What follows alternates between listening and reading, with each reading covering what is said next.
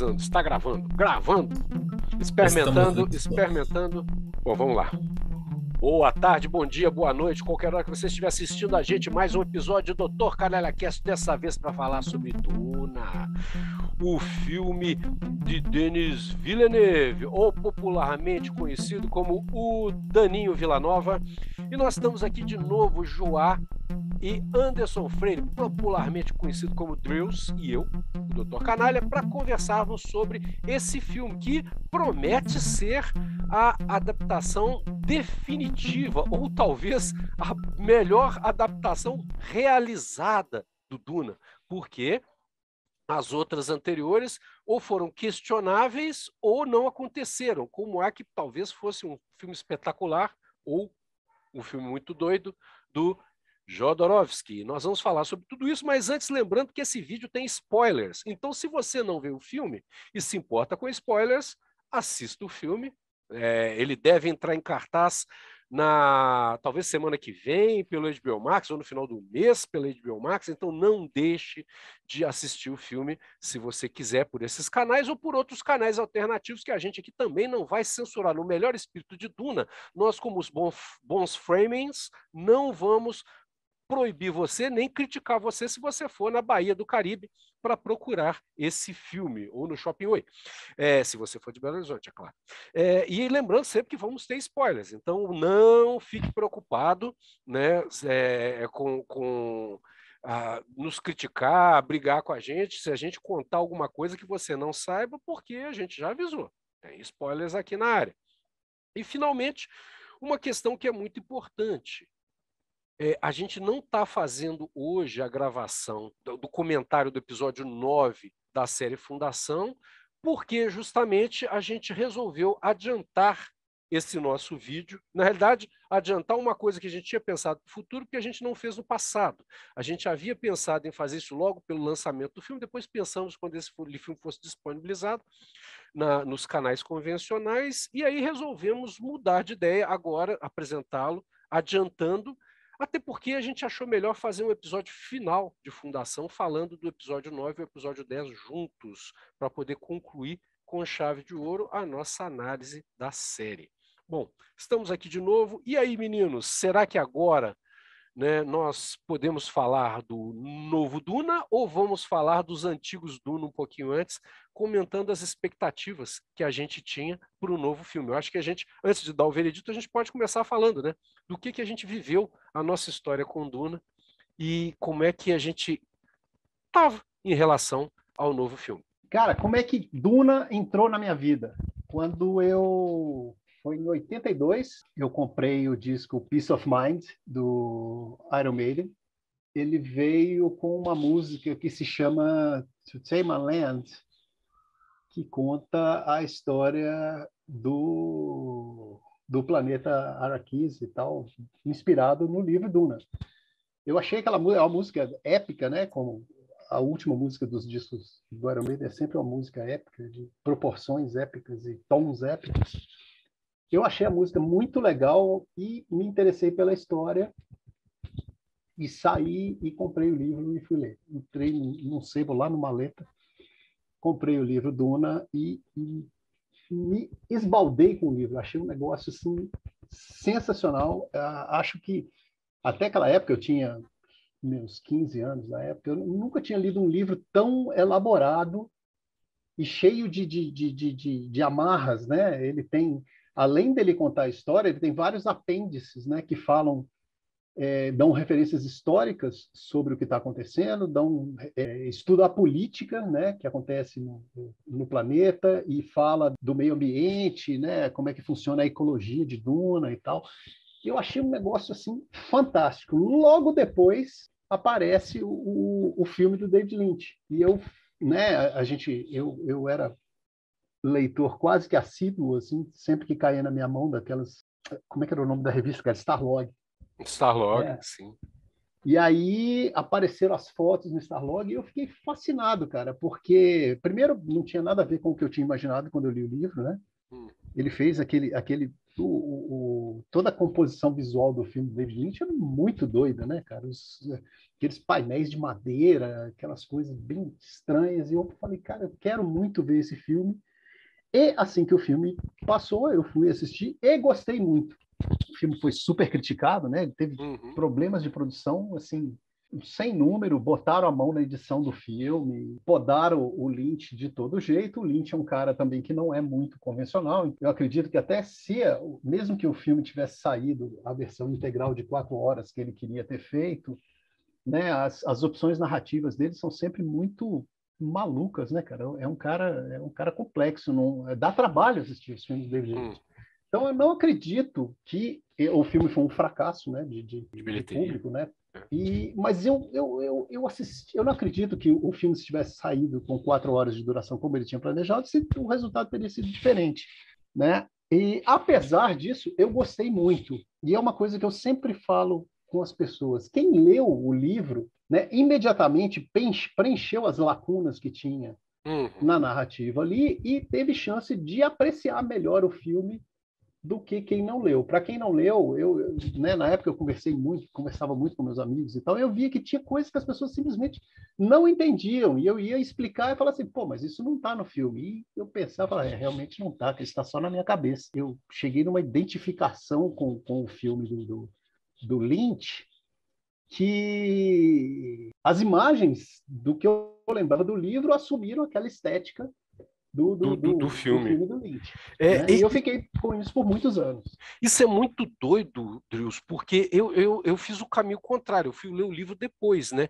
E, surpreendentemente, eu entendi a história. Não sei se porque eu já tinha ali experiência em ler ficção científica, ou porque eu gostava de mitologia, ou porque essa coisa messiânica que tem no filme, né, fazia sentido, ou porque tinha um livro que é Os Sete Pilares da Sabedoria, do D.A. Lawrence, D.H. Lawrence, né, o Lawrence da Arábia, que deu origem ao filme, e eu tinha visto o Lawrence da Arábia, que tem muito essa coisa né, do, do, do sujeito diferente que chega no meio de um grupo e várias tribos e une as tribos. Então, de alguma forma, aquela ideia. Inclusive, o Lawrence tem uma pegada que é muito legal na, no, tanto no livro quanto no, no livro né, que ele escreve, né, que é o relato dele sobre a experiência dele com a, a Guerra Árabe, né, na, na, Primeira Guerra Mundial. Para quem não sabe, Lawrence ele era um, um soldado é, inglês que acaba sendo levado para servir de ponte, como ele falava árabe fluentemente, para servir de ponte entre ingleses, franceses e árabes na guerra contra o Império Turco durante a Primeira Guerra Mundial.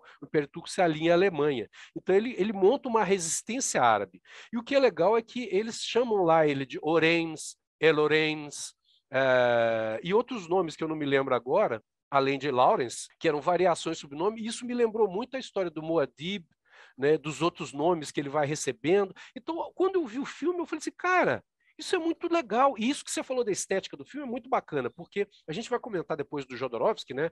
Do Alejandro Rodorovsky, falando o nome corretamente, como fala no Chile, né? E ele, muito dos desenhos de produção parece que foram aproveitados, aquela história, né?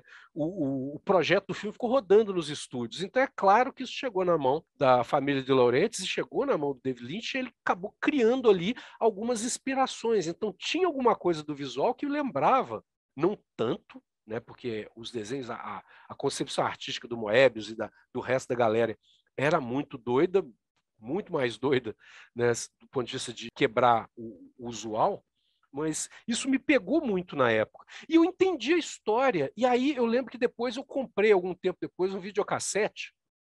E eu gravei uma versão que passou na, na, na TV. E eu vi várias vezes, tanto que eu gostava. Às vezes eu estava me preparando, eu saía muito cedo de casa por volta de 5 e meia tal, eu acordava cedinho, 4 e meia, preparava meu café, sentava e assistia coisas que eu tinha de videocassete, né? Porque naquela época a gente não tinha muito acesso às coisas. Era um videocassete três cabeças, era um Cérbero, né? Da Panasonic velhinho, e de segunda mão que eu tinha comprado, daí eu assistia aquele filme e eu sabia os diálogos de cor, claro, dublados em português. Tanto é que eu, eu, eu custo a chamar o, a especiaria, né, o melange de especiaria. Eu chamo de tompero, né, que nem o Jacan, porque não me sai da cabeça o nome da, da dublagem original.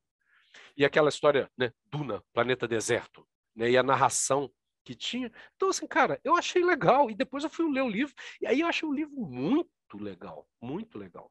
E você, João, que que você, qual que é a sua experiência? Cara, são várias. Eu acho que tem etapas da minha vida com Duna, assim. Porque para mim, Duna, cara, é até heresia que eu vou falar aqui, mas eu assisti Duna na tela quente quando passou a primeira vez. Na... Eu era criança, para mim aquele filme era só mais uma trecheira a lá American Video, sabe? Aquelas coisas sci-fi trash. Uhum. Cru. quando você. É, tipo. E quando você assiste, você acha a coisa mais divertida do mundo, mesmo você, você não tá nem aí se é bom, se é ruim, mas é uhum. divertido porque é doido, saca?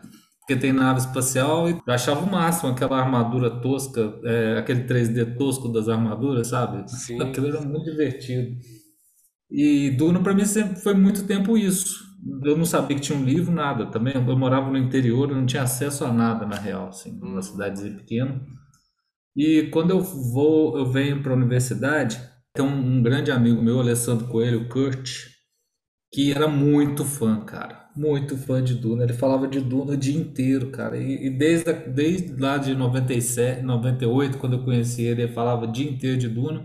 Eu já ficava numa, não preciso rever o filme, preciso ler o livro, mas não foi pra frente, saca? E aí, agora nos anos 2000, quando teve a série da Sci-Fi, uhum. eu falei, cara, vou assistir.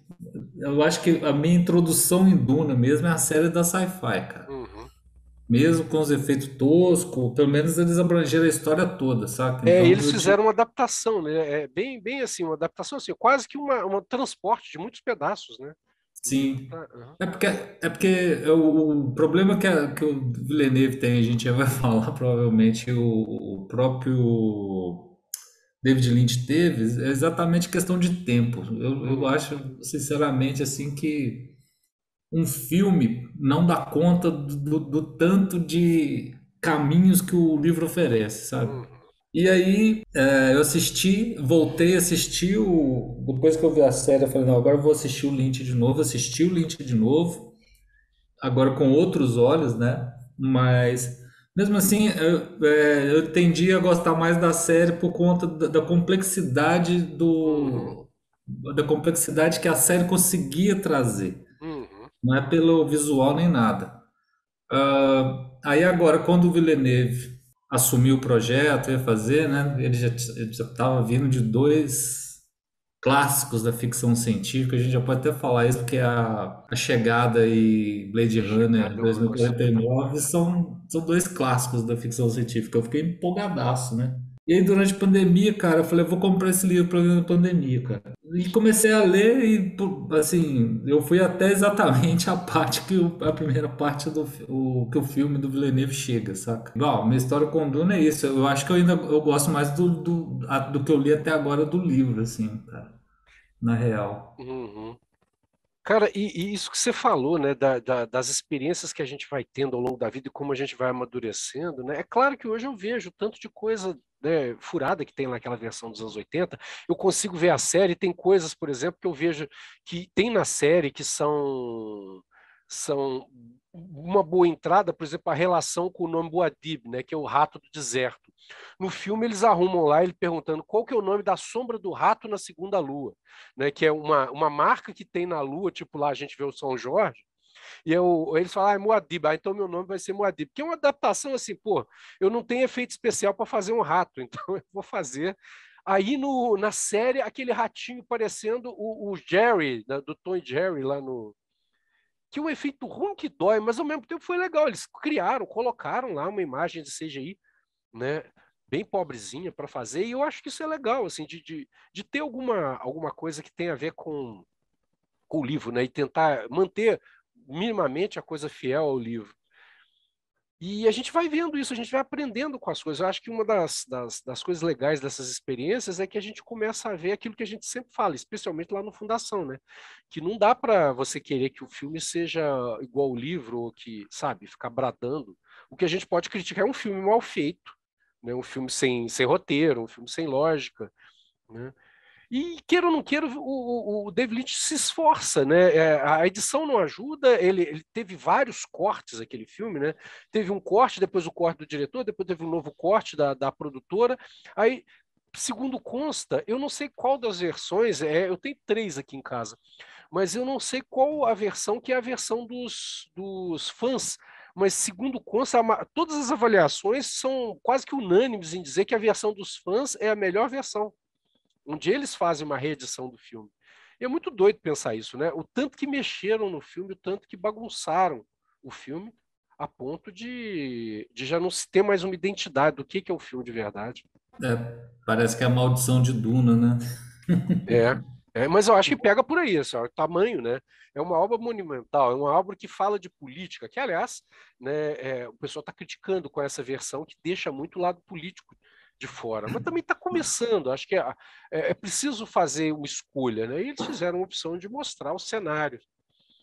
E uma coisa uhum. que eu uhum. acho muito legal é como que Duna representa a época que ele foi escrito, os anos 60 porque ali você tem toda uma discussão né, da, da, da descoberta desse, dessa coisa da, da psicodelia, você tem a, a, a, descoberta das disciplinas físicas e mentais, da, da, possibilidade de você trabalhar o corpo.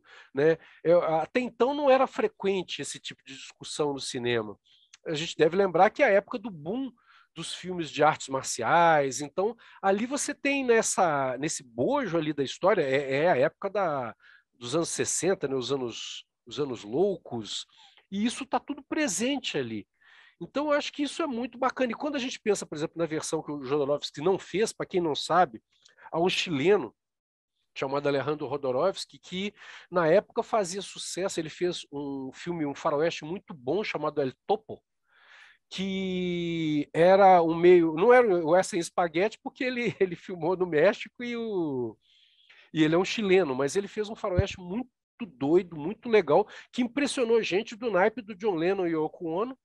E aí eles conseguiram uma grana para financiar um outro filme, né? Que eles queriam muito, conseguiram um milhão de dólares e ele fez um filme que para mim é um dos filmes mais legais que eu já vi, que é a Montanha Sagrada, que ele vai explorando as cartas do tarô, a história toda gira em torno do, do aprendizado, da transformação de um jovem, né? Que vai passando por todas as etapas como louco da história do tarô. Então, é um filme que tem coisas catológicas, tem imagens chocantes e, e muita crítica para a religião, para a política.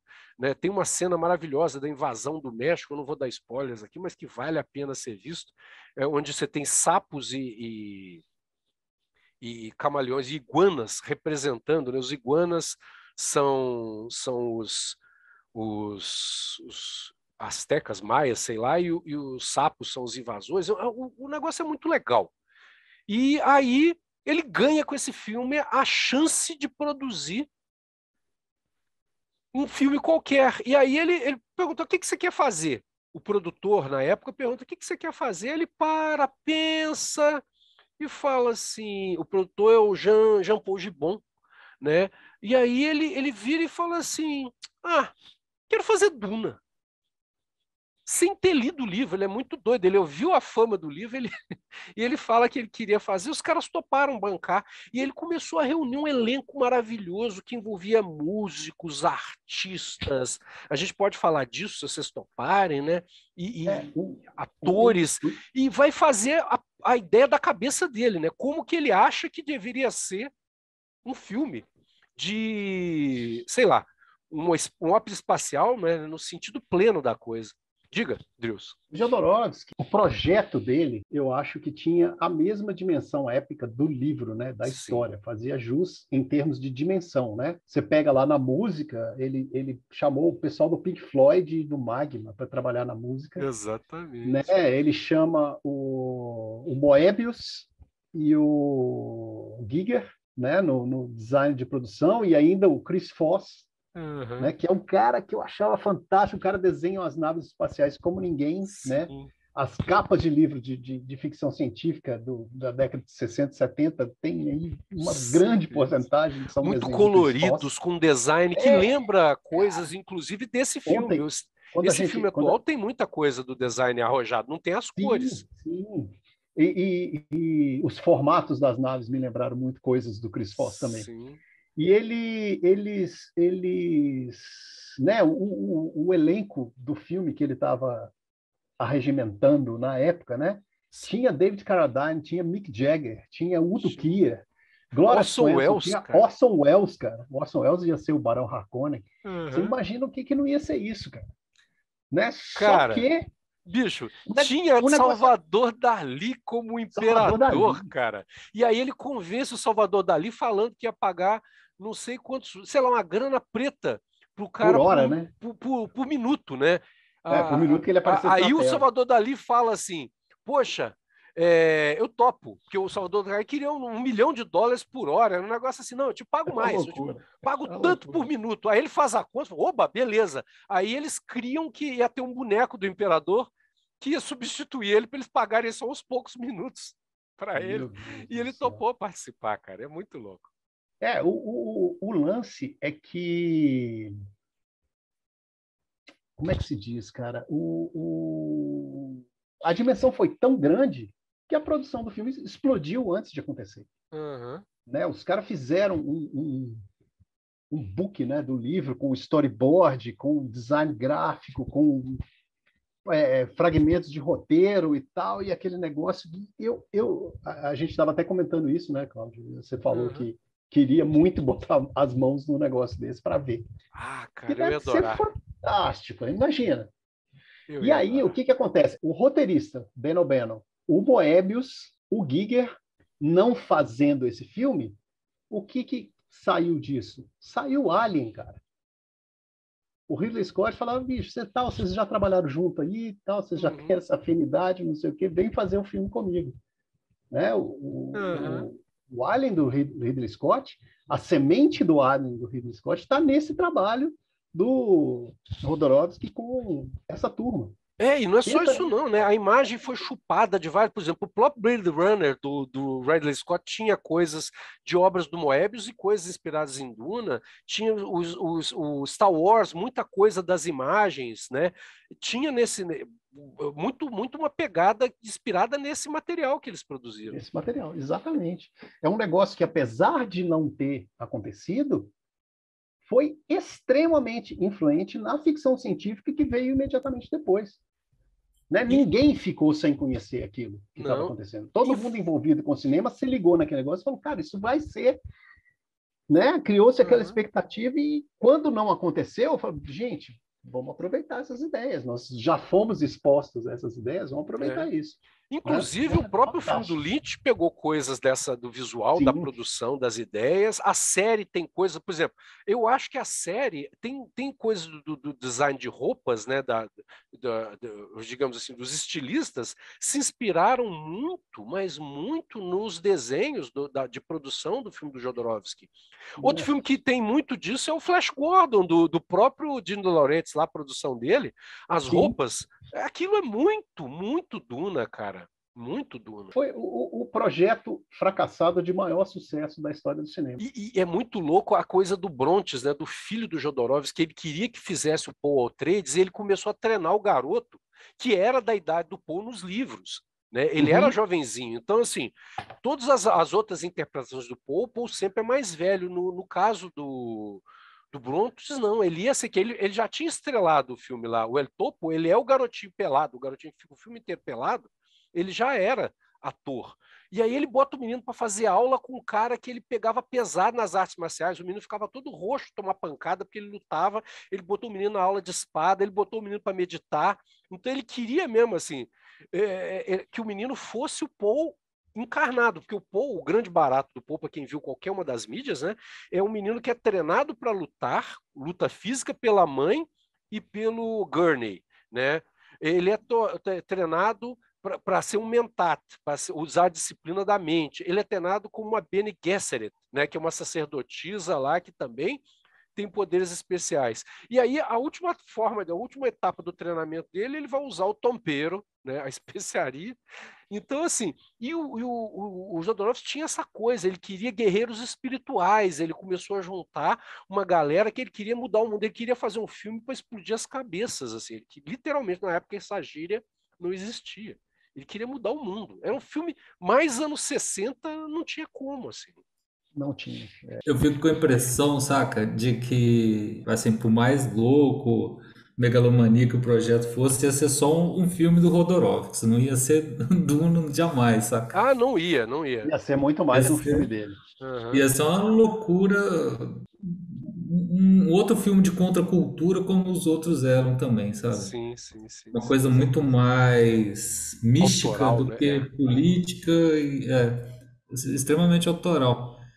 Vale também citar que nessa colaboração do Rodorovskis com o, com o Moebi, né, o Moebius, saiu o Incal, né, na sequência, que era era para aproveitar exatamente muitas das ideias que não foram pro, pro Pro filme, que, que nunca foi feito, né? Uhum. E, e para quem leu o Incaus, é, é misticismo puro, é, é sci-fi com misticismo, né? Uhum, Não que o, o Duna não tenha muito disso, né, cara? uhum. A- Ao modo dele, assim, mas eu, eu, eu lendo em Cal, eu, eu sempre eu fico com aquela coisa assim, porra, esse negócio é impossível de ser passado pra tela, cara, pro cinema. Talvez só o Rodorovskis tiver, tenha loucura total pra fazer. E essa semana que passou anunciaram que vai ter o filme, né? Aham, Com justamente. direção com Taika Waititi, cara. Pois é, é, só comentando que o, o, o próprio Rodorovsky já disse, né, que se tem alguém que é capaz de fazer o que ele imaginou, É o Taika. Taika Waititi. Aham. Cara, Jojo Rabbit é muito bom, cara. Que filme é aquele, cara? Que filme, que filme. Taika Waititi, cara, é sensacional, cara. É sensacional. Eu Cara, acho que é vai ser uma, uma parada muito doida. Eu tô muito ansioso para ver isso, cara. Tô muito ansioso, porque vai ser muito bacana. Bom, e, e eu acho que isso é muito a cara, assim. é, a gente, quando pensa, apesar disso que você falou, João, eu concordo que ia ser um filme do Jodorowsky, não ia ser um, um filme, um filme do, do- do Frank Herbert, digamos assim, uma adaptação do Frank Herbert é, legítima, fiel. Ia ser legítimo porque ele tinha os direitos, mas não ia ser fiel. Agora, o espírito de Duna está muito nessa conversa, porque a, a conversa do Jodorowsky era essa, de transformar o mundo, né? Inclusive, teve coisa no final do, do filme do, do David Lynch que meio que remete ao final que ele propunha do Jodorowsky, que é a transformação, né? A, a mudança do clima de Duna, né? Que isso Uhum. aparece no filme do Lynch. Não sei se vocês lembram disso. Sim, sim, sim, sim. Uhum. Agora, e, e agora vamos, vamos viajar no tempo, né? Vamos andar mais um pouquinho. Quais são os grandes os pontos altos que vocês acharam? A gente já falou um pouco da versão da série da Sci-Fi, né? É, que, que- quais são os pontos altos que vocês acharam da série, além do fato dela ser uma adaptação mais fiel, né? E tentar pegar a obra toda. Cara, como eu não li o livro até então, né, em nenhuma continuação, eu achei legal de poder ter a noção do todo Hum. pela série, sabe? Que na, na série já chega na irmã dele, eles vão até, Shania. é, eles vão até o- os livros ruins que o povo fala, né? Pega tudo mesmo. E Ah, aí, o povo fala cara, dos livros ruins, eles acham ruim os outros livros? Eu não sabia desse babado, não é? Cara, a maioria das pessoas só recomenda o primeiro e o segundo filme, que o livro, perdão, Aham. porque eles falam que o resto foi escrito no automático, sem falar, enquanto o Frank Herbert escreveu, né? Porque ainda tem os livros que o, pa... o, O filho dele escreveu, né? É isso, É. justamente. Ainda tem isso, que foi meio no automático, então muita gente reclama disso, que não é tão bom, sabe? O Mas- próprio Villeneuve, ele, ele deixa no ar assim que o plano dele é no máximo até o segundo livro fazer. Ele nem comenta passar disso depois. Uhum. Mas para mim o ponto alto da série é isso, ter dado a po- oportunidade de quem não leu o livro, não tinha nenhuma é, interação com a obra no todo, ter acesso à ideia no todo, assim. É. E, e foi onde que eu comecei a ter ideia mesmo que era Duna, foi lá, cara. Porque eu acho que no, no filme do Lynch não me dava muita ideia de que era Duna, saca? Uhum, é. O, o que eu acho de legal na, na série é que ela desmistifica o lance do herói, que é um negócio que tem nos livros, né? Porque o Paul, ele, é, ele não é um herói típico, né? Ele não é um cara. Ele pode até ter coisas de nobreza tal, mas ele, além de pagar o preço pelo heroísmo, que é uma coisa que raramente você vê, eu espero que o filme atual consiga preservar isso, né? É, é, que é o, o- raramente você vê nos filmes americanos o herói ele, ele se não paga o preço físico, né, ele, ele, ele sofre, se ele paga o preço físico, o peso moral ele não paga. Né? Então, é, ele, ele, ele sofre, é meio Jesus Cristo, assim, né? os, os heróis de geral, quando sofrem, é, são redimidos porque o nome deles passa. E o, o, toda a questão do Paul é essa, porque tem uma ambiguidade. Ele sabe que ele tem que mentir ou de alguma forma enganar as pessoas para ser o Haderach, né? E, e, ao mesmo tempo ele, ele tem que assumir posições que são complicadas. Então essa ambiguidade dele que mostra o que, que é o ser humano, né? E o que, que é a vida de uma pessoa, vamos dizer, abre aspas, normal, né? E, e não o escolhido iluminado, é, é muito legal, porque ele, é, ele não é iluminado porque Deus quis, ou porque há, há uma força, e eu acho isso muito bom. Ele foi preparado para isso, né? ele é geneticamente preparado para isso, ele é treinado para isso, e há uma movimentação política, todo um jogo político que conduz, político e religioso, que conduz ele para aquele lugar. Então, é, é, não tem nada de a, a, gente fazendo um paralelo aqui com aquela outra, aquele outro fenômeno de mídia que a gente está acompanhando, que é a fundação. Não há esse esse apelo ao mágico, né, para poder resolver os problemas. Ninguém ali é santo e ao mesmo tempo ninguém ali é místico no sentido de ter um dom, né? É tudo fruto de muito esforço. E eu acho que isso é um grande mérito que a série deve ao David Lynch, ao David Lynch, ao uh, Frank Herbert, né? Que a, obra dele tem isso. Eu estou relutando em falar da série pelo seguinte: é, eu, eu contei aqui, né, que eu li Duna quando eu tinha lá meus 15 anos e logo antes ou logo depois do meu casamento, 90 ou 91, eu eu estava afim de ler Duna de novo, mas eu queria ler em inglês, eu tinha lido a tradução.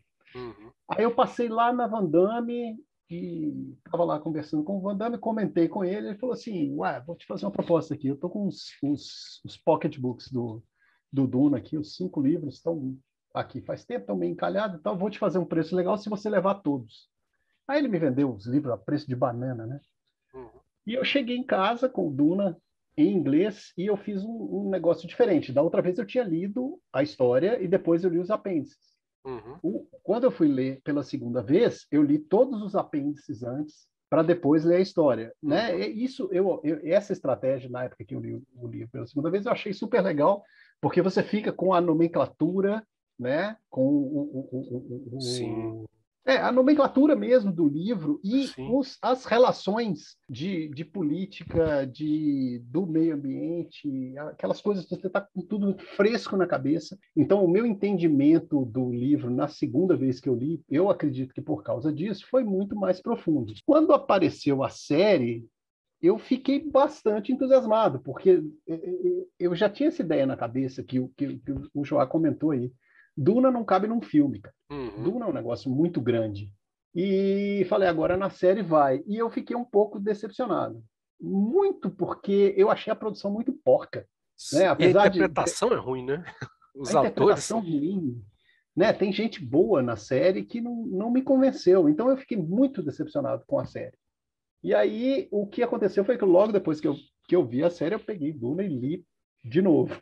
Falei, não, cara, eu preciso exorcizar essa série da minha cabeça. E eu nunca li os outros livros, eu só li o primeiro. Eu tive muitos comentários assim: ah, bicho, o segundo livro já é chato e tal, não sei o quê, do terceiro para frente não vale a pena, etc e tal, não sei o quê. Quando eu mudei aqui para Brasília, os meus os quatro livros, né? Uhum. A, o primeiro desmanchou, né? E o, os outros quatro eu doei para uma biblioteca, nunca os li. Nunca abriu. Uhum. Então, tendo essa, esse, esse, essa coisa acontecendo dessa forma, eu fiquei. A, a série me decepcionou bastante. É, decepcionou isso bastante. que você falou é, é, mesmo. A série ela causa esse impacto. É, eu acho ela amarrada, né? ela, ela, ela progride lentamente e muito progride não é nem por causa da história, porque o livro também não é esse carrossel de emoções, como dizia não, a dublagem é, de, é. de programas da Globo ela tem os seus méritos justamente por isso, que é uma história intrincada que te prende, mas ela não te envolve assim você não lê aquilo com a fome né, de quem está vendo um seriado daqueles dos anos 30 e 40, né?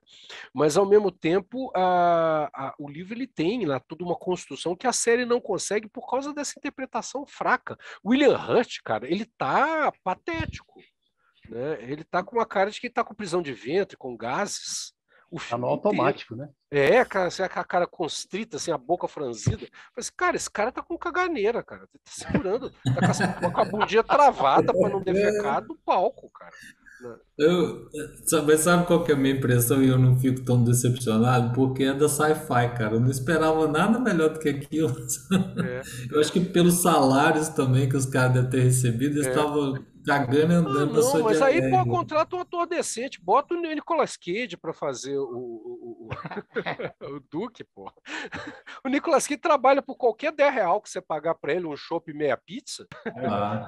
Podia, é verdade, ter, é podia chamar o Nicolas Cage, ele ia fazer um Duque bem melhor, cara. Que, aliás, eu gosto do Nicolas Cage, eu não acho ele ruim, não. Quer dizer, bom também não é, mas eu gosto dele. Achei que ele é, é, é, é, que nem o dublador de placa da Pantera Cor-de-Rosa, a gente cria um certo, um certo afeto. Mão única! Aliás, tá todo mundo falando, eu ainda não vi, mas a minha filha número 1, minha filha número 2 e número 3 assistiram, que é o Pig, né? Diz que ele tá matando a pau nesse filme. É mesmo? Ah, eu também quero ver, eu não vi não. É, eu já vi, então não vou falar. O Drill, você falou do negócio aí que você leu o glossário primeiro, né? Aham. Uhum. Eu lembrei de uma curiosidade do filme do Lynch, que o, a bilheteria já estava um desastre. Teve muito cinema que resolveu fazer um imprimir um glossário e entregar para a galera antes do filme, porque todo mundo reclamava que não entendia nada. Então, deixa eu te contar uma coisa engraçada também, cara. Eu estava incentivando muito amigos meus a ver o filme e eu fiquei pensando nessa coisa. Eu catei umas palavras e eu fiz um, escrevi um glossário de Duna para distribuir para os coleguinhas antes de verem o filme. eu fiquei seriamente preocupado. Eu, lembra, eu tinha ouvido essa história na época, não, não cheguei. Eu, eu, fiz um glossário. Acabei que eu não mandei para ninguém. É, mas... É, muito legal. Mas o exercício de fazer é muito bacana. É, muito legal. Para mim foi jóia. Eu fiquei com um monte de coisa fresca na cabeça antes de ver o filme.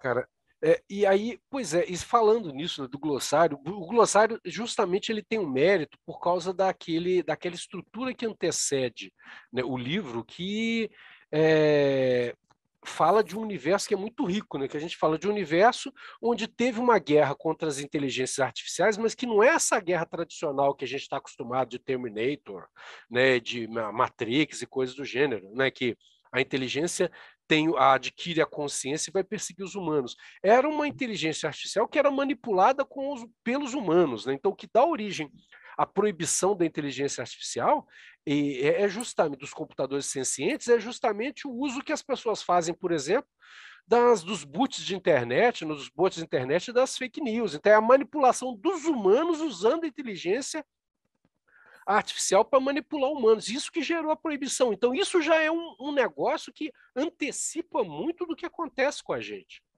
Né? Então, o, o, e aí vai criando aquelas coisas fantásticas, né? Que, por exemplo, os mentates, né? Caras que são treinados para ser um computador humano. Né? As Bene Gesserets, né? Que são pessoas que manipulam a linha genética, que manipulam política, religiosamente as pessoas para inserir em cada cultura mitos que vão ajudá-las a gerar o que elas querem. Ao mesmo tempo, elas manipulam, né, fazem uma espécie de eugenia ali para criar o ser humano perfeito. Então, isso é muito legal. Os jogos de poder, onde você tem o poder imperialista dominando as pessoas, e ao mesmo tempo você tem um paralelo claro, inclusive com nomes, com a cultura árabe. Né? Então, o, o, o, Frank Herbert, ao estudar as dunas dos Estados Unidos, ele se depara com a ideia da ecologia, ao mesmo tempo ele se fascina com o deserto, e ele vai pesquisar a cultura árabe e incorpora aquelas coisas do jihad, né? E, uhum. e, e, e, ali você vê presente um lado da cultura árabe, acho que nunca tão bem representado nos Estados Unidos, que tendem a ter uma, uma tendência a, a nivelar tudo com terrorismo e colocar os árabes como pessoas sujas, bárbaras né, e mesquinhas, e está longe da realidade. Né? A cultura árabe ela é incrível, ela é maravilhosa. E é completamente diferente de setores da religião muçulmana, né? Que é, uma coisa é uma coisa, outra coisa é a outra, como diz o pessoal do, do futebol, né? E é, é muito é, legal ver isso tudo ali. É engraçado, né? Que você citou vários e, e deixou a guilda de lado. A guilda, e é, cara. E é incrível como todo mundo deixa a guilda de lado. É o capitalismo, é o capitalismo, é o capitalismo. A guilda é fantástica, tem razão, tem razão. No filme do David Lynch é um monstrengo no aquário, né, cara? É, os navegadores da guilda, né? É. é, e que no livro deixa, fica aquela coisa que ninguém sabe como eles são, só sabe que eles são deformados de tanta especiaria que eles uhum. tomam, né? São os viciados de especiaria mesmo, né? Uhum. E que é a grande, é, é a terceira, terceira, ah, não sei, é, uma, é terceira grande potência política dentro da dentro do universo da, Duna, né? Que tem o Império, os políticos, né? as casas maiores, a Bene Gesserit e a Guilda, hum. que a Guilda é que é responsável pelo transporte, transporte. intergaláctico. E é justamente isso, né? Tudo feito com o domínio da mente, né? As as, as Bene Gesserit, elas leem o futuro, mas é um, uma leitura de futuro probabilística. Isso é muito doido. E é isso que eu queria uhum. chegar quando a gente fala da ciência, como a ciência está presente no livro, apesar de ser um livro, é, a gente pode reputar humanístico, né? que o destaque não é pela, pela tecnologia, né? então, a, elas leem o futuro e manipulam o futuro, inclusive, de, a partir de, de uma questão probabilística. Os mentates são os computadores né, uhum. que também utilizam a mente treinada, e a guilda utiliza a especiaria para fazer também cálculos. Né? Eles, eles vão, digamos assim, numa, numa perspectiva intuitiva. O que, que é intuição? A intuição não tem nada a ver com mediunidade, com parapsicologia. Né? A intuição é você juntar elementos dispersos, criar conexões entre eles e decidir com base nessa, digamos, nessa interpretação de cenário, sem necessariamente ter todos os elementos, que é o que os caras da guilda fazem. Eles falam muito bem, por isso eles conseguem usar né, a, a, as máquinas, eh, as máquinas de viagem espacial, né, sem computador. Né? Então eles usam a especiaria para isso, para mudar a uhum. mente, o funcionamento da mente. Isso é muito legal. Se os mentats são computador, a guilda é o GPS, né? É o GPS, justamente, eles localizam. Isso é muito legal, né? É, que foge completamente das outras interpretações. E como o, algumas pessoas falam, né? é uma perspectiva humanística da ficção científica, que é muito raro da gente encontrar. Né? A gente vê muita coisa, mesmo quando você pega coisa de steampunk ou de cyberpunk, é tudo muito tecnológico. Né? E no caso deles, não, é, é tudo baseado no ser humano, no desdobramento. E isso é muito bacana, porque isso remete, por exemplo, quando a gente pensa nos mentats, né, a gente, e aí a gente pode pensar na guilda e, e nas Bene Gesserit também, fazendo uma conexão, mas os mentats, eles de alguma forma, eles reproduzem no futuro um negócio que é, é, o exercício que era comumente chamado de arte da memória, que era um negócio que era praticado né, na antiguidade clássica e depois, isso vem da, de Roma, e, e, depois na Idade Média praticado. Jordano Bruno praticava a arte da memória, ensinava, né, ele vivia de ensinar para os ricos a arte de decorar coisas, de memorizar numa época que você não tinha imprensa e livro era caro. Então ele ensinava a técnica de memorização. Tinha um, sujeito chamado Mateu Ricci, né, um, se não me engano é jesuíta, que ju desenvolveu justamente uma das técnicas da arte da memória, que é o palácio da memória, onde você construía na sua cabeça, usando técnica de mnemônica, um espaço, e esse espaço você ia colocando as coisas lá, e quando você tinha que pensar rápido, você conectava as imagens que estavam lá. Então era um exercício de imaginação usado para decorar, que tem muito a ver com essa coisa dos mentais. E que isso é muito legal, e que a gente vê, por exemplo, naquela série do, do Sherlock Holmes, né? O, as duas séries têm isso um pouco, tanto a, a com Benedict Cumberbatch, né? o, o Sherlock, quanto na, na versão americana, né, o, o, Elementary, você vê isso sendo usado pelo personagem, de alguma forma incorporado pelo personagem do Sherlock. Esse, esse exercício de parar e utilizar a mente né, para poder fazer os exercícios de hipotetização, vamos chamar assim, de heurística. Eu acho isso muito legal que é, é uma técnica cognitiva, né?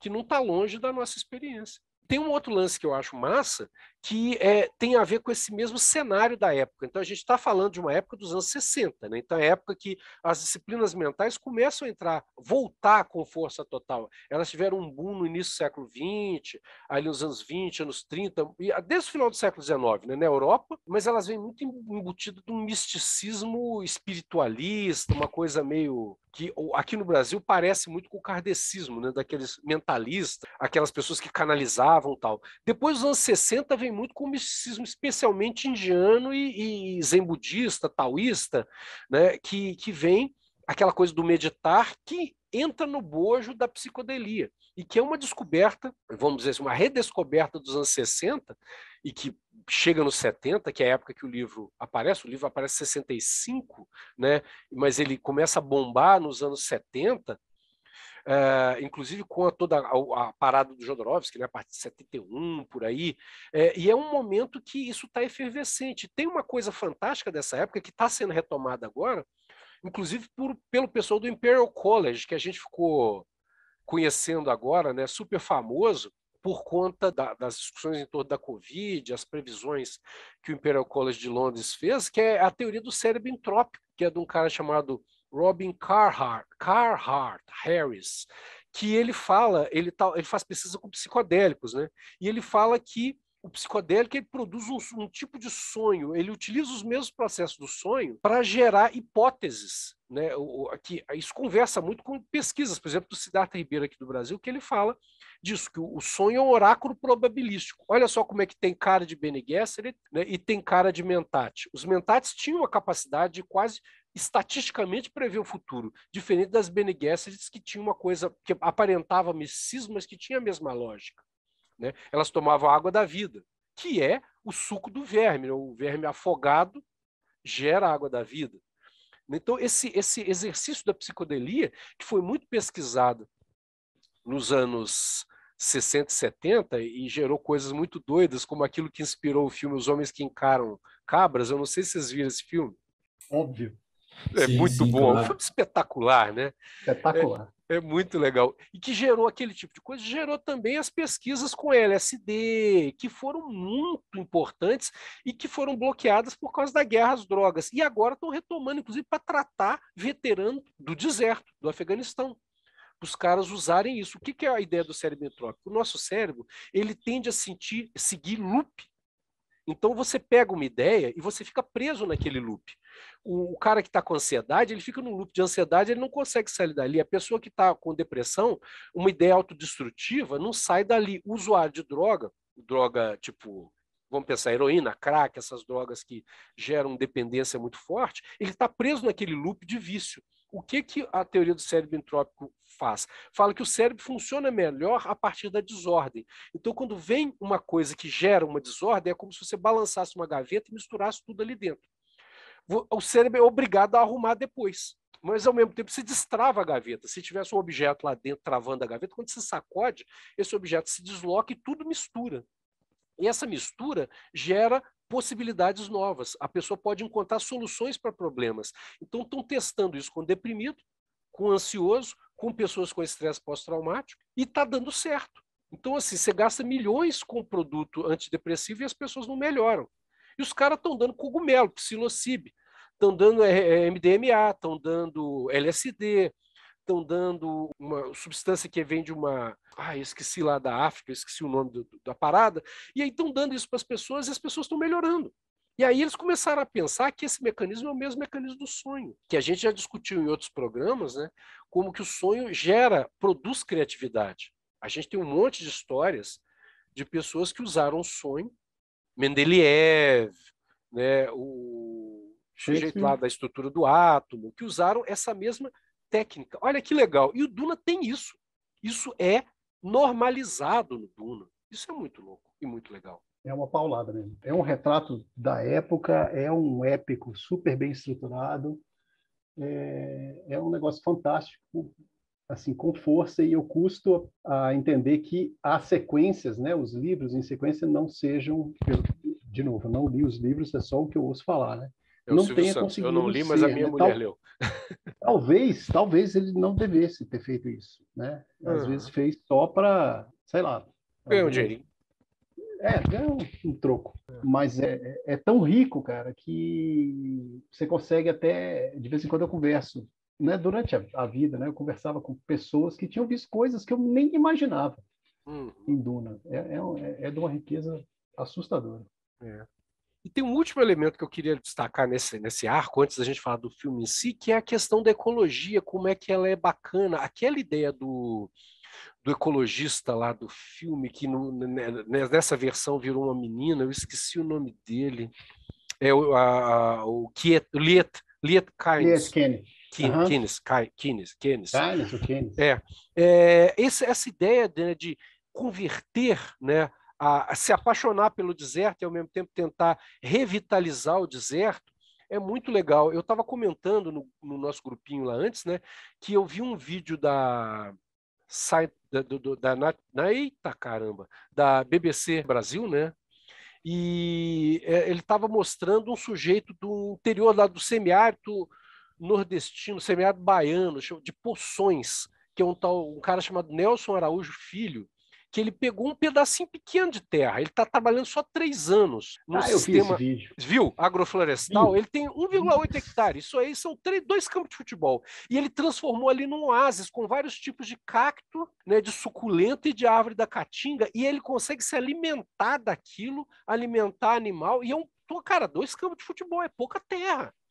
E tem, uma coisa, tem uma coisa nesse vídeo água. que é fantástica, que é uma imagem aérea mostrando Sim. o quadradinho verde do cara no meio da caatinga desolada. É sensacional. É espetacular. Isso é Duna, cara. É a ideia é. lá dos caras de utilizar, de reter a água. Ele, o, ele é inspirado naquele cara, no, no Ernest Gotch, acho que é isso o nome do cara, que é um sujeito, aí esse cara é rico, ele tem 500 hectares, também na Bahia lá, que era uma região de Mata Atlântica que se degradado por causa de pasto. E aí ele replantou a Mata Atlântica, ele produz cacau e outras coisas junto com a mata. E daí tem. O pessoal ficou brincando, né? Que começou a aparecer veado, veado catingueiro, veado campeiro, no lugar que ele reflorestou. Então, e aí os bichos estão indo para lá, cara. E é uma plantação. É muito eu, louco isso. E sete nascentes começam a brotar água. Tinham secado, começa a brotar água. Isso é muito legal. Eu, eu, eu, conheci um cara aqui em Corinto, no interior, que ele é, herdou a fazenda, ele simplesmente deixou o mato subir. Nunca mais mexeu na fazenda, cara. Você vai na casa dele lá na fazenda, tem bicho de todo tipo para todo lado. E ele fala assim, ó, fruta aqui é para os bichos comer. Que, negócio que legal, cara. Que legal. Aí você, chega no quintal dele lá, ele faz um sinal lá, vem macaco, vem bicho de todo jeito comer na mão do cara, É um negócio incrível cara. Sensacional. E isso é muito doido, porque isso os nossos nativos, né, os nossos indígenas, como o povo fala, né, os povos daqui, faziam isso. Esses castanhais que tem lá no Pará, em outros estados da região norte, o pessoal fala, ah, o castanhal. Cara, castanha não nasce daquele jeito, aquilo foi plantado, são centenas de milhares de anos, centenas de milhares, exagero, mas são milhares de anos dos caras plantando e mexendo na natureza. Né, milho não é, milho não dá daquele jeito. Milho é impossível de dar como milho existe. É, é manipulação genética que os caras fizeram no meio da floresta, e sem destruir a floresta. E dá muito mais dinheiro. Né? É, você comprar milho roxo, eu garanto, se você for para Nova York, lá no mercado, no Chelsea Market, em Nova York, né, e vender milho roxo, você vai cagar de ganhar dinheiro vendendo aquilo. Se você vender um troço processado lá, e aí não, os caras metem para botar vaca, cara. Eu adoro um churrasco. Mas putz grila, é muito burrice. É muito burrice. Então Duna é super atual, cara. Duna é super atual. É. Ô Claudio, só te interromper que tem uma coisa dessa matéria do BBC que é muito legal. É o título não, dela, que é aí. Plantando Água. Plantando Água. Plantando Água, isso mesmo. Eu estava tentando lembrar aqui. É, é muito legal, é muito bacana. Bom, e o filme?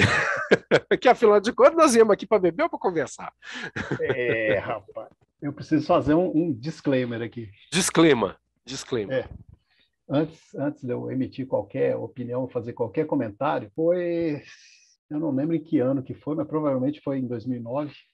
Eu assisti um filme que chamava Polytechnique, um diretor canadense, né, do lado francês do Canadá, que contava uma história de um massacre que teve numa, numa escola, na escola politécnica. Uhum. Cara, era um filme preto e branco, com uma dinâmica super fluida e com um, um enfoque diferente de outros filmes de, de, de, de, gente que sai matando os outros, né? Uhum. Que a gente tá cheio de filme desse jeito, mas, cara, eu me liguei profundamente nesse filme. Eu fiquei fã do negócio. Eis que, no ano seguinte, o próximo filme desse diretor foi indicado para o Oscar. O filme chamava Incêndios. Eu não lembro nem se ele ganhou. Ganhou em 2010. Foi indicado para o Oscar de filme estrangeiro. E eu fui assistir o filme e fiquei de cara. O filme era extremamente sensacional, com um final que é uma paulada. Cara, que filme legal. Cara, eu acho cara... que é um dos melhores finais que eu já vi na minha nossa, vida desse nossa. E aí, bicho, depois do Incêndios, esse cara foi pro meu panteão dos diretores de cinema. E esse cara é o Denis Villeneuve. Uhum. Depois disso, meio que só piorou, né? Porque, apesar de eu não ter gostado daquele filme Prisioneiros, né? Com, com Jake Gyllenhaal e... Quem que é o outro cara, hein? Não lembro. Achei um filme fraco. Mas aí o cara vai e me filma O Homem Duplicado do Saramago, que é um dos meus livros favoritos. E fez um filme fantástico, fantástico. Aí o cara pega e faz Sicário, que eu acho um filme foda. Aí o cara pega, bicho, e faz A Chegada, em que a protagonista ela é linguista, cara. Um negócio que a é. gente sempre discutia lá na Fale, né? Na uhum. Que ninguém cara, ia fazer um filme com linguista, né? É, bicho, se você vai ter um contato com um extraterrestre, você precisa ter um, um linguista. linguista é. Um linguista. Tem que ter, bicho. E aí o cara faz isso e o cara pega e anuncia que vai fazer a continuação do Blade Runner. Eu falei, agora o cara pisou no automático, cara, porque ele vai mexer num vespeiro sem tamanho. E o cara fez um filme Duca. Blade Runner 2049 é uhum. Duca. Uhum. Então já deu para ver assim, eu sou fanboy desse cara, esse cara está no meu panteão de, de, meus diretores favoritos de todos os tempos. Uhum. Pronto, falei. Agora tomem isso em consideração quando eu emitir qualquer opinião ou comentário. Até se ele fizesse um filme ruim, você ia gostar, não é? Não, não. O tal do Prisioneiros eu acho um filme ruim, entendeu? Mas assim, é um enquanto. Cara, o filme dele, o primeiro longa dele, o tal de Maelstrom, é, a história é contada, bicho, por um peixe que o cara tá matando, matando não, tá limpando num, num frigorífico. E funciona, cara. O filme é sensacional. É muito legal, muito legal, Maelstrom. Então, bicho, eu sou fã do cara, pronto, falei. Vamos continuar. muito bom. É, e o bicho, ah, eu vou, falando da chegada, né, abrindo um parênteses, cara, eu acho isso fantástico, porque ninguém, a não ser alguém que tivesse esse tipo de uhum. raciocínio mais lúcido, ia pensar em colocar um linguista como um personagem, e um personagem num filme que, de certa forma, é de ação. Né? As pessoas iam colocar soldados, iam colocar, sei lá, strippers, né? sei lá, alguma coisa assim. É, isso é uma sacada genial. Né? É colocar uma pessoa que é uma linguista né? para fazer um, um, papel que, como você falou, é essencial, mas as pessoas não pensam nisso. Né? Isso é muito bacana. Cara, a Chegada tem uma história divertida. Eu assisti Chegada num, num cinema hipster em Praga. Ah, você é muito com som, não, mas com som baixo, que não dava para entender o inglês e com legenda em, em tcheco. Imagina isso. O, o, cinema era tão doido, cara, que não tinha cadeira como a gente conhece, não. Era todo tipo de cadeira possível, tinha até carro cortado para você sentar nos bancos do carro para assistir, tinha. Cadeira de praia, cadeira de. Bom, cadeira de tudo quanto é tipo. É um cinema muito louco, cara. Divertidíssimo. E eu assisti o filme todo, saí do filme lá, falei, caralho, velho, não entendi. E aí tava eu e minha amiga, que eu tava lá na casa dela, lá em Praga, e a gente conversando, conversando, conversando, umas duas horas depois conversando, de outro, a gente já tinha desistido do filme, conversando outra coisa, eu olhei para entendi o filme. Precisei umas duas horas para entender, porque faltou o texto, né? Sim, sim, sim.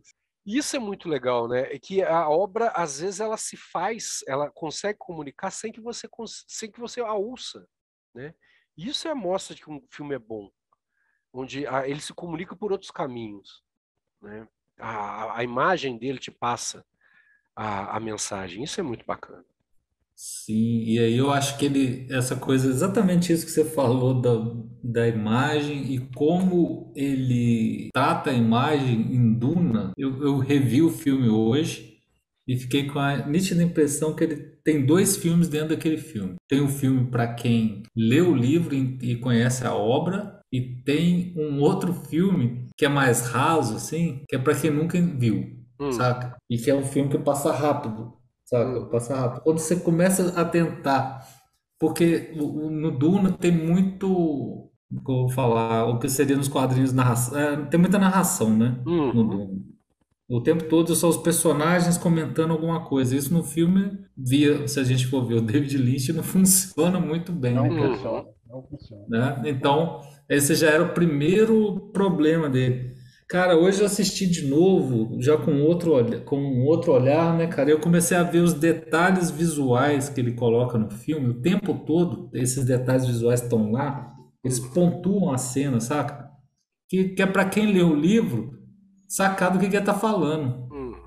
Quem não lê o livro não vai entender as pistas visuais que ele deixa, saca? É, eu acho que como a gente está fazendo vídeo com spoiler, João, vale a pena mencionar algumas delas, para até para a pessoa que não leu o livro ainda sacar e depois ler o livro e falar assim, cara, é isso aí que o João falou. Dá, dá umas dicas aí para galera. Eu vou falar uma aqui, cara. Tem uma cena, é, é, ele fica até um, uns bons segundos na tela, é o Moadib, né? O ratinho, o camundongo. Sim, o ratinho. Né? Ele mostra lá e mostra ele suando na orelha e como que ele vai é, né? reaproveitando o próprio suor dele. O, o, Anderson, ali não é suor, não, cara.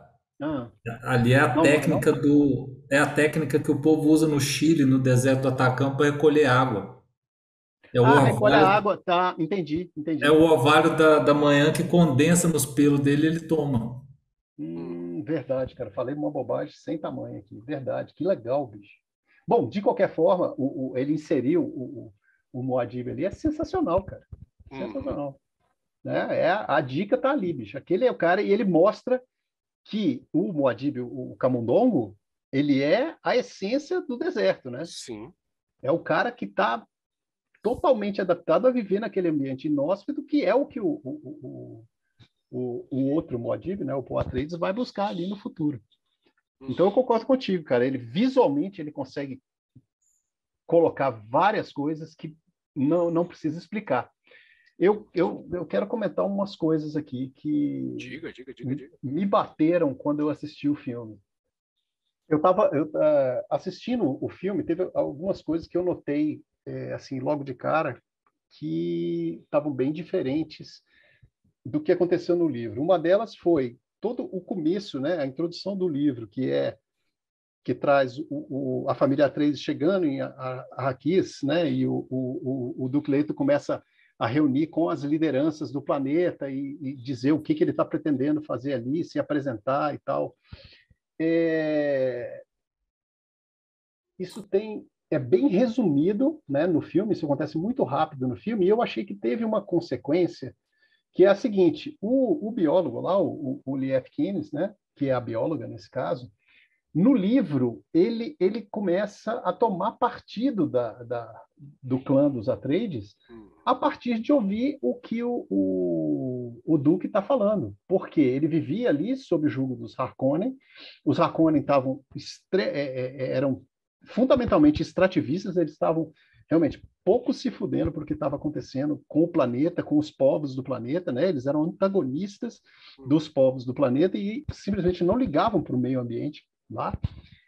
E quando o, o, Leto começa a falar que ele quer trazer igualdade, representatividade, etc. e tal, o Liefkines se toca que, bicho, esse cara vai tratar esse planeta com respeito. Uhum. Esse cara é um cara legal. Isso, essa ideia, né, esse contato que ele teve, tira ele do, daquele ambiente é, de julgo dos, dos Harkonnen, né? mentalmente ele sai daquilo e ele toma partido dos, dos, dos dos Atreides. Uhum. Por que, que eu achei que isso aí teve um impacto? Porque chega num momento em que o, o Lief Keynes é, é, é, ela, né? Ela vai ser a pessoa que vai ajudar, é, vai salvar de fato, né? Uhum. O, a, Jéssica e o Paul. A Jéssica e o Paul, né? Quando tem o ataque. é, fica um negócio meio assim, cara, mas ela está se arriscando desse tanto por causa dessas pessoas. Eu acho que no livro isso fica mais claro. Fica. Né? A segunda coisa que eu notei. Fala, fala. Não, não, até porque no livro tem aquela cena fantástica do, do Barão Harkonnen antes jogar, tinha aquele costume de jogar água no chão, desperdiçar água e as pessoas molharem com o pano, enxugarem e venderem a água. Né?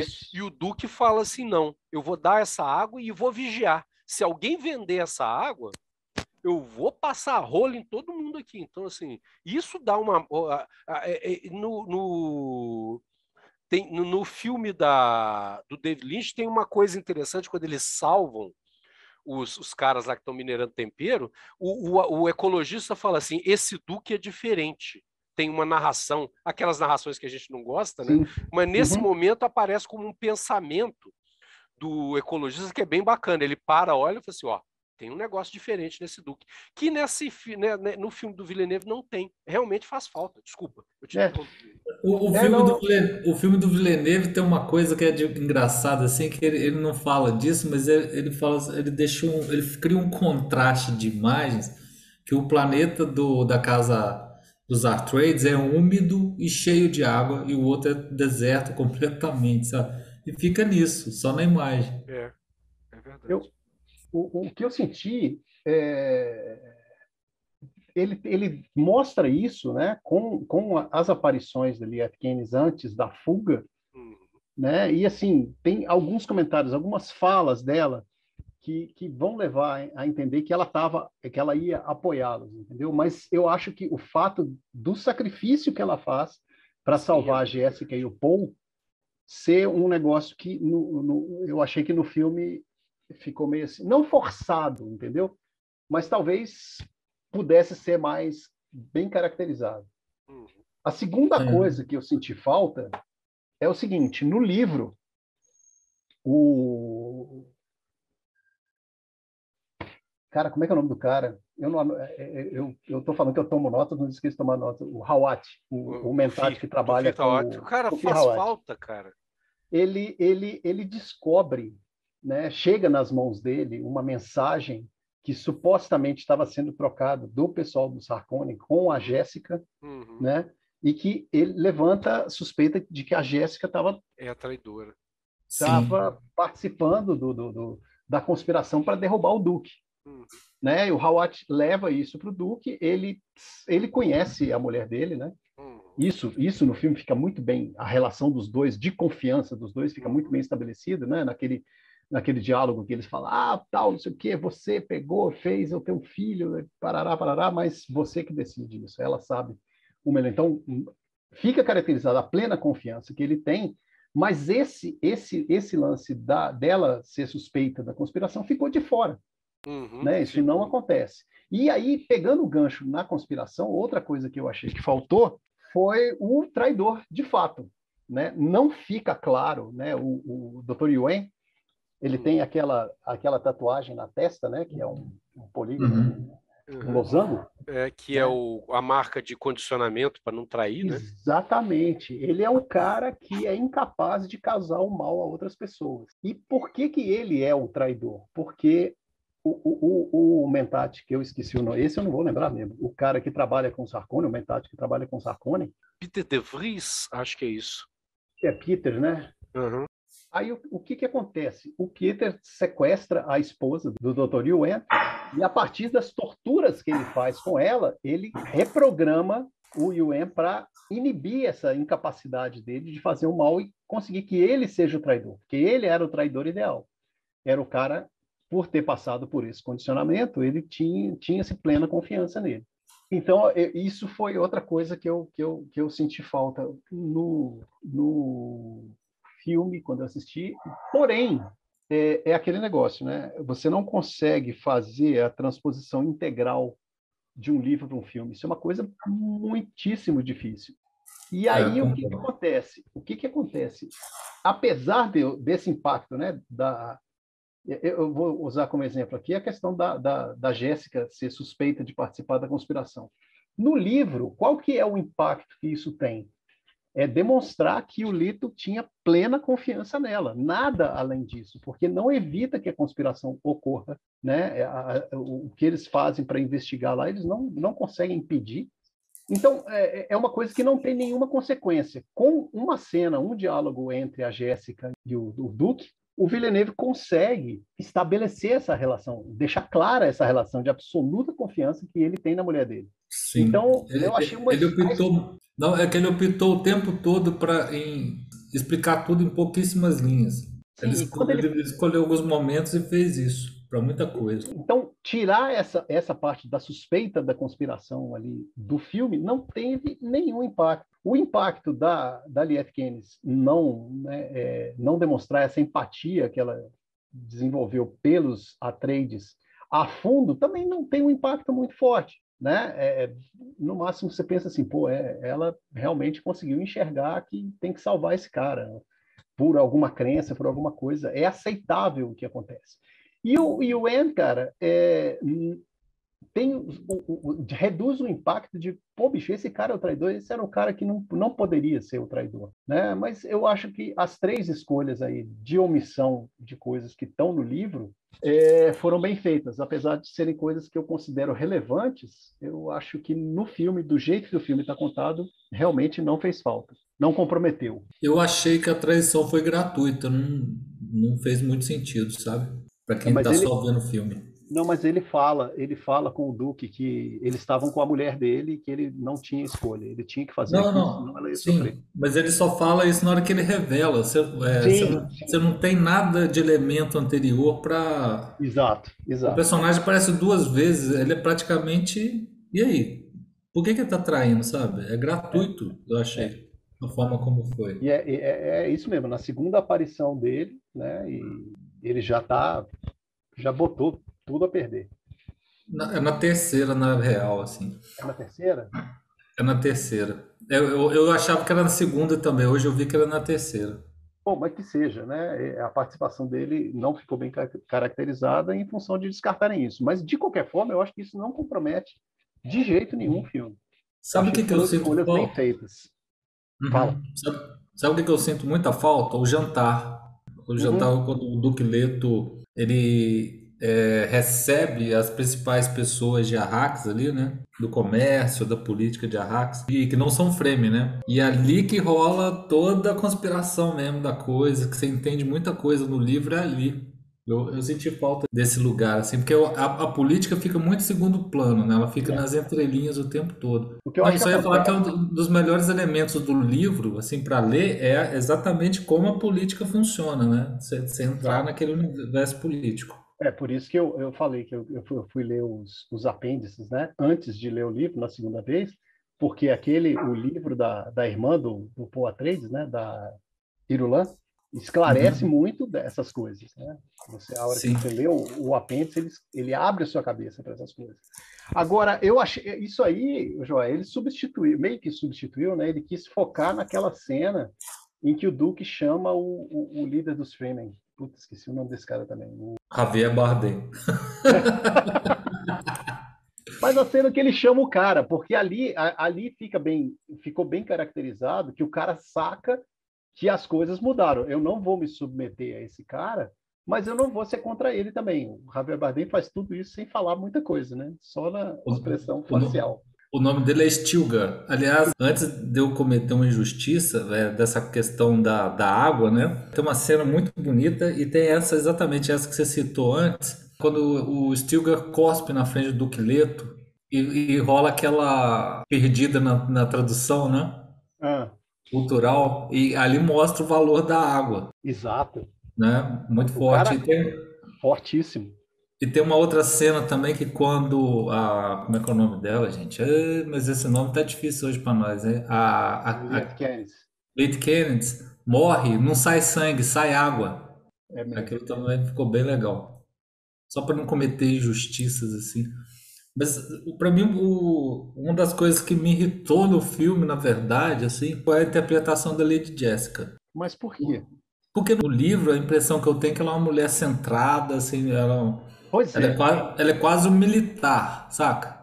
Mas vamos, vamos, eu vou jogar uma pergunta para você, cara. É a hum. interpretação dela ou é a caracterização que eles escolheram fazer dela?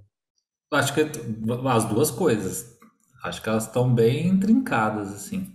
Porque é, esse, esse foi o, o, o, comentário né, que eu e a Lei acabamos de ver o filme, a Alessandra também é fãzona do livro, e foi o, o comentário que nós fizemos. A, a Jéssica está muito diferente do que ela é no livro. Muito diferente. Ela, é. É, ela demonstra insegurança, ela se irrita Sim. com várias coisas. A única, o único momento no filme que eu falei agora é ela, é quando ela tá dentro do helicóptero lá e começa a usar, é, falar a palavra, eu falei, aí é ela. Igual no livro. Isso. Porque como é que uma mulher insegura daquela, no, no, que, a, a caracterização de uma mulher insegura te convence que aquela mulher é uma assassina fria? Mas ali tem a situação, né? Ela está numa situação de, de, de. Ela não tem saída, ela tem que fazer a coisa funcionar. Uhum. Eu, eu, eu, aceitei por causa disso, aceitei bem essa cena por causa essa virada, né?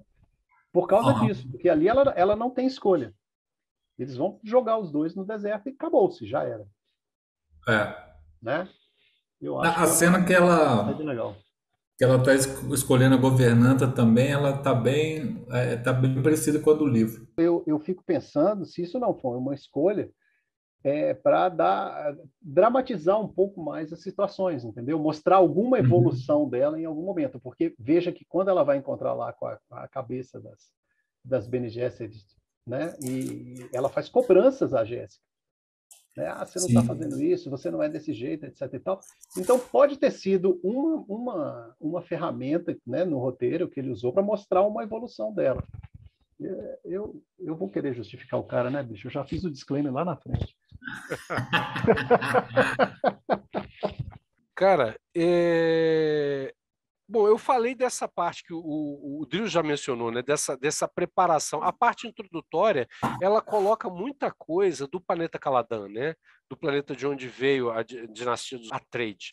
Mas, ao mesmo tempo, eles deixam de fora algumas coisas desse jogo político ali já em, em Araques, que eu acho que são importantes, eu acho que isso me fez falta. Eu senti falta muito do Tufi. O Tufi é um personagem muito bacana. É, e ele, ele, ele tem umas coisas que, que são muito bacanas e que não aparecem, parte delas desse jogo político, que ele é um cara profundamente apaixonado pelo, como ele falava, né, o meu duque. Né? Isso é muito legal. É claro que a gente percebe que eles deram lá um destaque para o personagem do Jason Momoa, né? Porque é, ele é o Jason Momoa, então assim, porra, tem que dar um destaque pro cara porque o, o cachê é alto, né? É, o personagem do Duncan, que tem um destaque, mas não tem um destaque tão grande assim, né? Então eles aproveitaram o passe do Jason como a Zendaya também, né? Que nessa parte inicial do livro nem apareceria com tanto destaque, eles ainda dão um destaquezinho maior para ela, justamente porque para justificar que a Zendaya é um nome forte, é um nome marcante, e para preparar o que, que vem depois. Agora, é, eu senti muita essa falta e senti mais falta de uma dinâmica maior na coisa com os framing, a hora que eles chegam lá, né, para interagir com os framing, eu senti que faltou um pouco daqueles, daqueles diálogos que são essenciais. Por exemplo, tem um personagem que é maravilhoso, que é aquele, eu não me lembro o nome dele, aquele homem negro, né, que é o, o que trava a luta com o Paul, né? Então a gente fica sem entender por que, que ele está brigando com o Paul. Né? E, e eu acho que ele, na, na, visão do Paul, tem uma coisa que é muito legal. Eu vou ser seu professor, eu vou te ensinar. Né? Eu não lembro exatamente uhum. qual é a expressão que ele usa. O nome e dele é aí, é na hora, que, é na hora que tem a luta, fica uma coisa assim: ah, o cara tá, sabe, tá, tá pistola com o Paul, mas por que, que ele tá pistola com o Paul? Né? Então eu acho que isso precisava ser um pouquinho mais. Cara, é, era coisa de dois minutinhos, sabe? Assim, dar uma, uma desenvolvida melhor. Já que eles não estão colocando personagens ali, como o personagem que uhum. o Sting fez lá, o, o, o Fade, né, que vai aparecer só depois, eles limparam umas outras coisas, então, pô, dá-se mais um pouquinho, uns minutinhos a mais, já que o filme é grande, não, sabe? Cinco minutinhos a mais para dar esse destaque para esses personagens que vão ser importantes lá na frente, sabe? Eu acho que esse tempo foi perdido na morte lá do Duncan da Rua, cara. É. Toda aquela sequência ali, você podia ter dado muito mais diálogo do que aquela fuga. Sim, sim, sim. Mas aí o, o Cláudio já matou, né, cara? É o Jason Momoa, né? É. Que, aliás, sem barba fica bem pior. Eu acho que eles deviam ter deixado ele barbudo. É, fica com cara de cona, né? Fica, fica, fica parecendo que tá faltando alguma coisa, cara. Nossa, você vai editar isso aí, né? Não pode falar esse filme Cona com James Momoa em lugar nenhum, cara. Cara, aquele não filme existe. é muito ruim, né, bicho? Como consegue. Depois, cara, o Schwarzenegger não é nenhum Marlon Brando, cara. Ele não é um grande ator, mas perto do Conan, do Jason Momoa, cara, ele é assim Cara, que ator maravilhoso que é o Schwarzenegger. que interpretação ah, é. brilhante que ele tem. Que Mas, coisa cara, divina, comovente. Já desculpa, eu não vou cortar, não. Viu? Ai, ai, eu fui ai, às lágrimas vendo aquela interpretação. Aquilo é Shakespeareano. É o Patrick Stewart interpretando Shakespeare. o, o Schwarzenegger do lado do Jason Momoa. É, nós estamos ferrados, velho. Mas aí, já que você falou do negócio da luta, tem uma outra coisa que tem que ver como que vai desenvolver, porque a luta, ela acontece já no, no abrigo dos Freeman, né? No livro. É verdade. E ali ela aconteceu com muito menos gente vendo. Então, quando o Paul Atreides chega lá e estão todos os Freeman vendo a luta acontecendo e, ele, todo mundo vê como que ele vence o hum. cara, né? É, já gera uma impressão em, no povo todo ali, entendeu? E agora foram muito menos pessoas que viram. Então tem que uhum. ver como que ele vai que ele vai disparar essa empatia dos Freeman pelo pelo Paul é, Eu achei que isso devia estar no segundo filme, cara. Mas precisava acho. ter precisava ter uma uma uma luta, né? Uma luta. Precisava ter uma luta. É, é o preço da, do cinema não, americano. Bom. Se fosse o filme francês, terminava e foda-se. É. Era assim, parará, parará, parará, tal, saiu do verme, não sei o quê, tcharam, chegamos, vamos embora, gente, vamos pra é. gente, pronto, acabou. Música, créditos. Aí subia aquele crédito rapidinho que eu mandei para vocês do outro.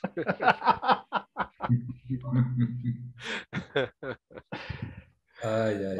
É, o, o, que eu achei, outra coisa que eu achei é o seguinte: o, o Villeneuve ele tem esse dom, né, de imprimir um, um, ritmo fluido no filme, né? O filme não tem solavanco, eu acho que nem nenhum filme dele tem solavanco. Ele consegue passar das cenas de diálogo para cenas de ação épicas com uma fluidez impressionante e o filme passou muito rápido, assim, ao ponto de acabar o filme e falar assim: não, velho, já acabou sabe? E me Mas... deu aquele, aquele gosto de sim, eu quero mais, cara.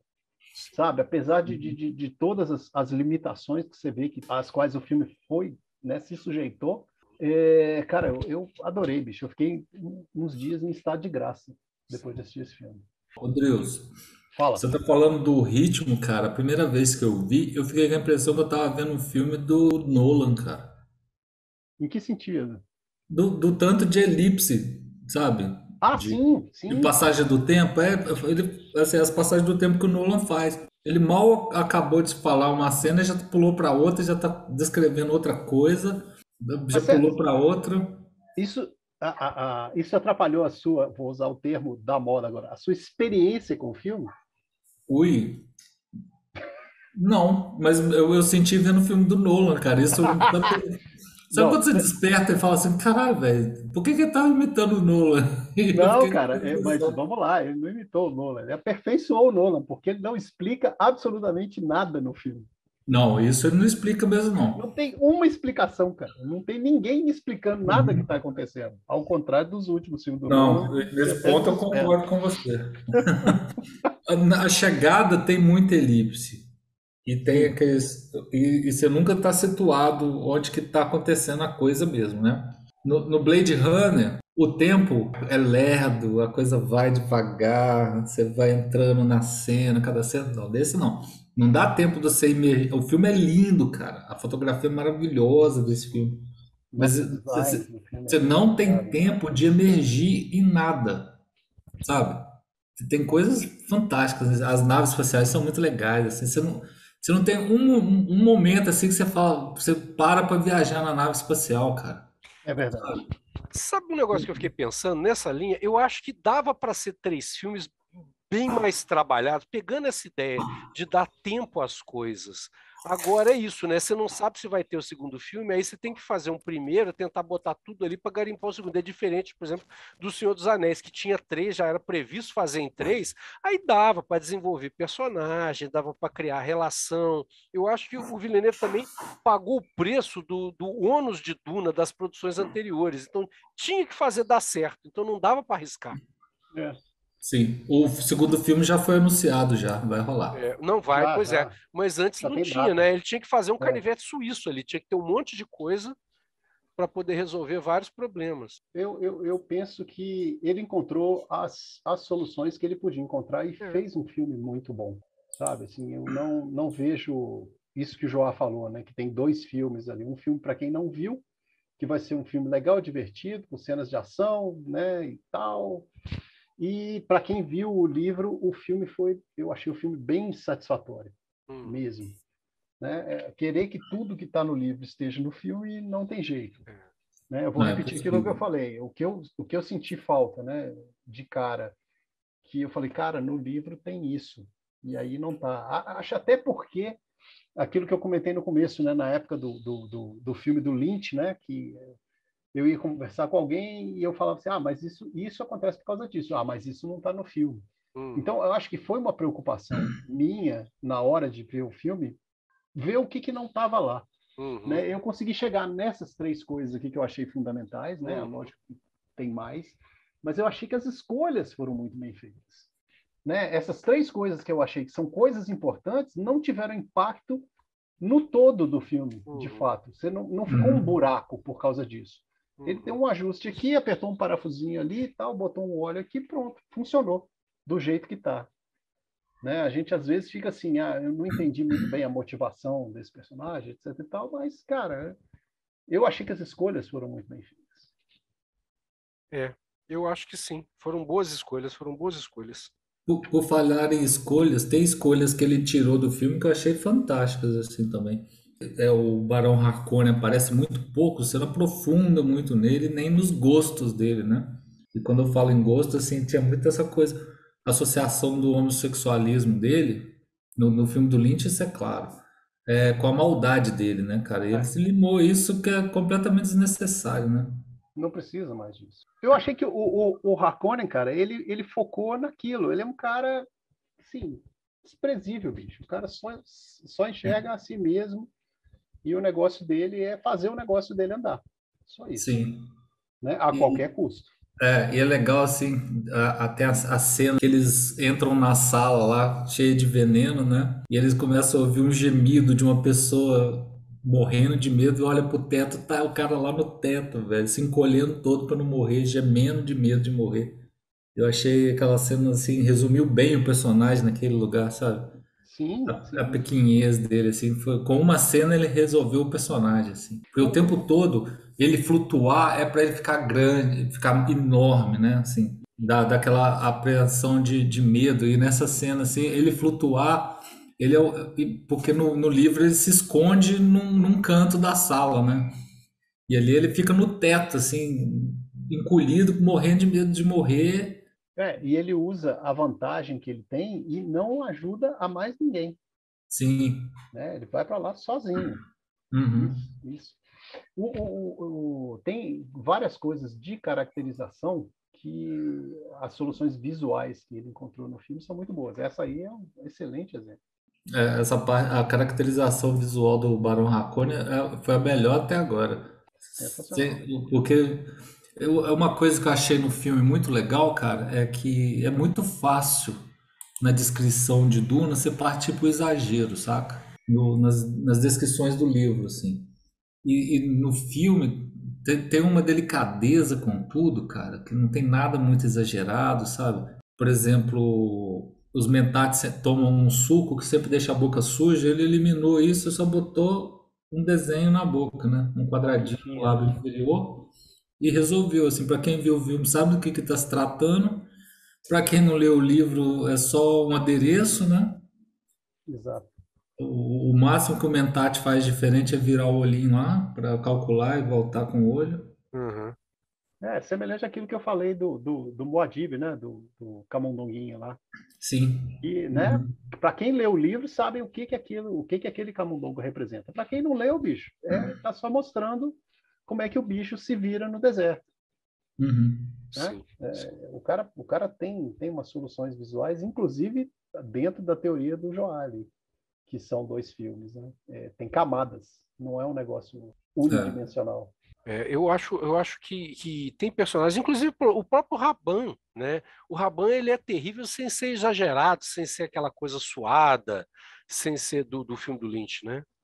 Uhum. Eu, eu senti um pouco de falta, eu confesso, de sentir um pouco de falta da cebosidade do, do Barão, mas o, o, Barão é um ceboso introspectivo, digamos assim, né? Diferente do livro, onde ele é um abusador é, evidente, né? O abuso do, do Barão é um abuso de uma, de uma sociedade inteira, né?